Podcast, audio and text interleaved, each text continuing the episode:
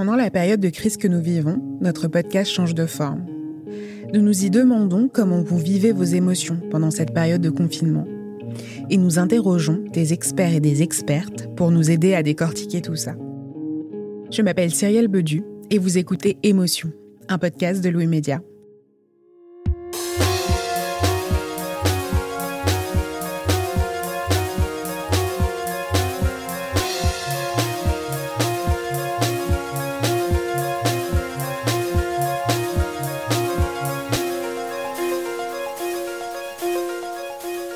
Au début du confinement, on a reçu le témoignage d'Anissa.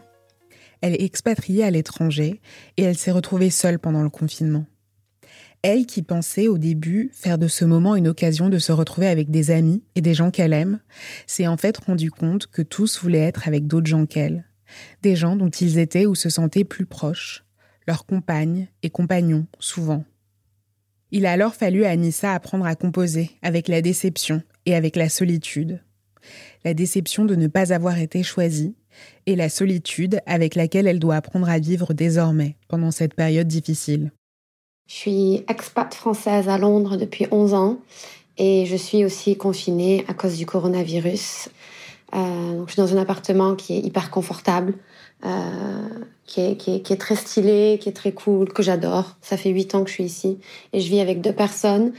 Euh, Stéphane est parti chez ses parents et Sabrine est allée chez son copain. Évidemment, rentrer dans le sud de la France, c'était une option. J'avais super envie de rentrer, mais maman fait partie de, la population qui est, en danger puisqu'elle est diabétique, en surpoids et euh, greffée.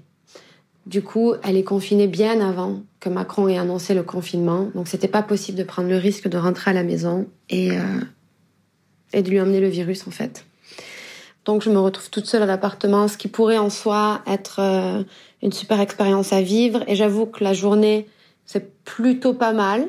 Mais le soir, dès que le soir arrive, dès que la nuit se couche en fait, ça c'est vraiment le signal euh, de la peur qui commence. Euh, je suis effrayée, je suis terrifiée et beaucoup d'anxiété. Et ça fait depuis depuis qu'ils sont partis de l'appartement que je n'arrive plus à dormir dans mon lit dans ma chambre parce que je suis effrayée. Donc je dors dans le salon sur le canapé. Euh, pour donner un peu de contexte, mon appartement est un duplex. Euh, on y rentre directement par la rue et, on se retrouve dans le salon, salle à manger, cuisine, et puis on descend les escaliers. Et là, on est un niveau sous terre et il y a les chambres à coucher euh, et les salles de bain et une petite terrasse. Et moi, donc, j'arrive plus à descendre la nuit. Je suis terrifiée et paralysée et je reste sur le canapé et donc je, je, je m'endors sur le canapé puis je me réveille sur le canapé et euh, mes peurs la nuit, je suis terrifiée, pas du tout par rapport au coronavirus, mais euh, des, des, choses qui m'ont toujours terrifiée depuis toujours, sauf que j'ai jamais trop eu à gérer être seule la nuit parce que j'ai grandi dans une famille nombreuse et puis que j'ai toujours habité avec des colocs. Et les seules fois, rares fois en fait, où j'ai dû passer la nuit seule, je me suis toujours débrouillée pour qu'il y ait quelqu'un à la maison ou pour que je dorme chez quelqu'un. Et donc là, je suis vraiment face à moi-même et face à mes peurs que je traîne depuis longtemps, mais que j'ai jamais vraiment soigné ou, ou, essayé de régler. Je pensais pouvoir. Euh, je, je, suis assez bien entourée et je pensais pouvoir arriver à, à convaincre euh, deux, trois amis, comme l'appartement est vide et qu'il est assez grand. Donc là, j'ai trois chambres de libre, en fait. Euh, j'avais, j'avais espéré pouvoir amener des copains à la maison et, faire de ce confinement quelque chose de fun et, euh, et d'exceptionnel. Et en fait, pas du tout. Parce que euh, tout a été un vif rappel que j'étais célibataire et que mes amis ne l'étaient pas. Sylvain Bordiec est docteur en sociologie et maître de conférences à l'Université de Bordeaux. Il s'intéresse de près à la solitude et a notamment écrit un article qui s'appelle Rendre les solitudes supportables et qui a été publié dans la revue Solitude et Société. Maëlle Diallo l'a contacté pour qu'il nous parle de la solitude que connaît Anissa et que connaissent aussi en ce moment tant de gens pendant le confinement.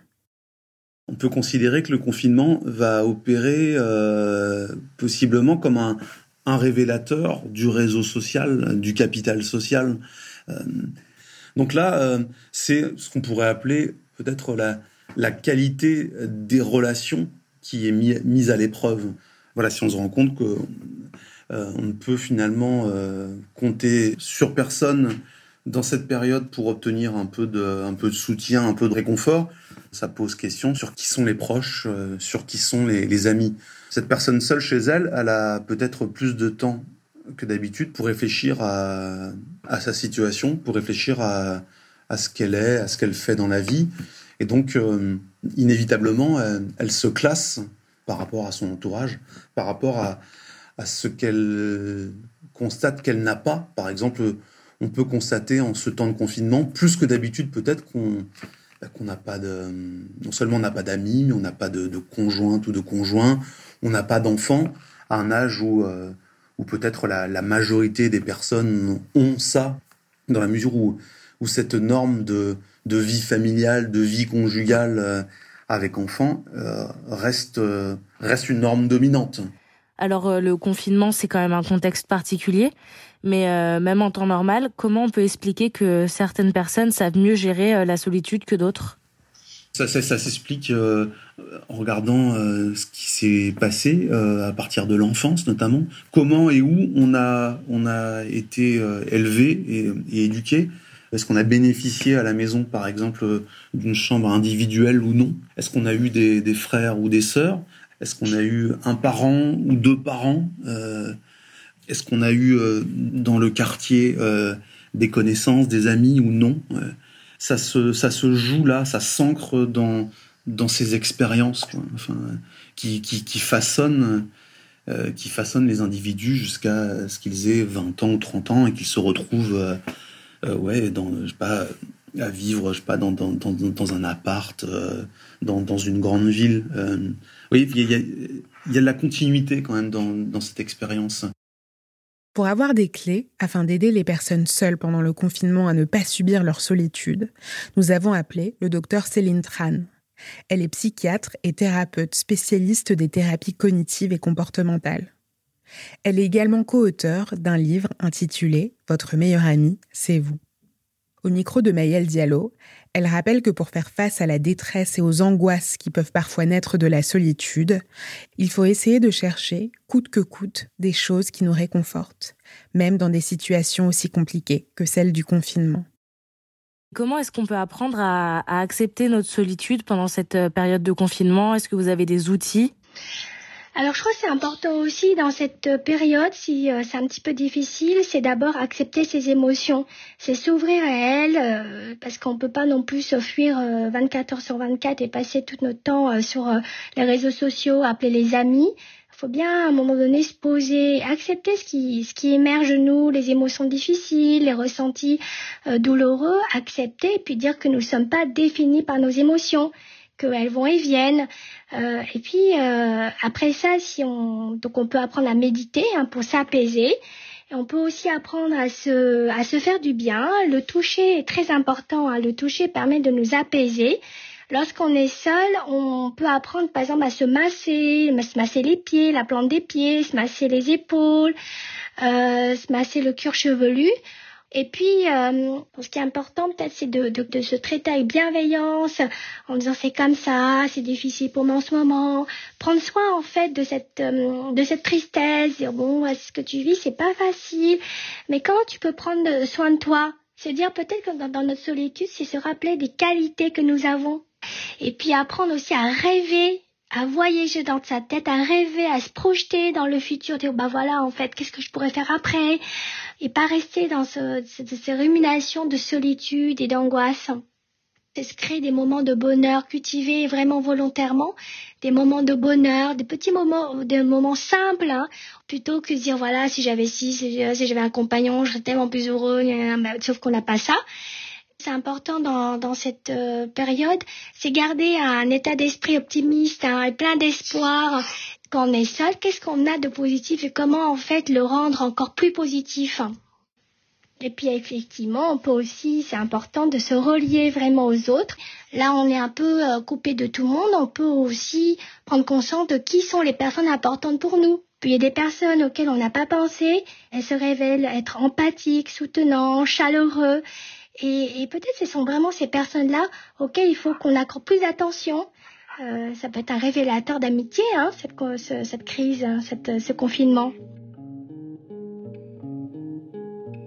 Merci à Anissa, à Sylvain Bordiec et à Céline Tran d'avoir participé à cet épisode.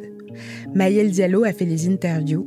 Lucille Rousseau-Garcia était assistante de production. Jean-Baptiste Aubonnet a mixé cet épisode et Nicolas Degélis a composé la musique. Si vous voulez nous faire part des émotions que vous ressentez pendant cette période de pandémie et de confinement, n'hésitez pas à nous écrire à hello@louismedia.com. Et si vous aimez Émotion, vous aimerez peut-être les autres podcasts de Louis Média, le Book Club, Entre, Manger ou encore Travail en cours. Bonne écoute et à bientôt. Quand on tape émotion au travail dans la barre de recherche de n'importe quel navigateur, la quasi-totalité des résultats qui sortent sont titrés Comment gérer ses émotions au travail?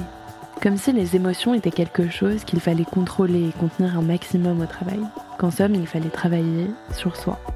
Comme si le travail, ce n'était pas fait de la joie de rire avec ses collègues, de la satisfaction quand on arrive à être efficace, de la fierté quand on accomplit un projet, d'empathie, de désir, mais aussi parfois de lassitude, de colère, de conflits qui éclatent et qui généralement peuvent quand même bien faire avancer les choses. Le podcast Travail en cours de Louis Média se réinvente et devient Émotion au travail pour faire justement la part belle aux émotions dans notre vie professionnelle. Que nous apprennent-elles Quelle place leur donner? Et comment les exprimer dans nos vies de bureau? Émotion au travail, c'est un mardi sur deux sur toutes vos plateformes d'écoute. À très vite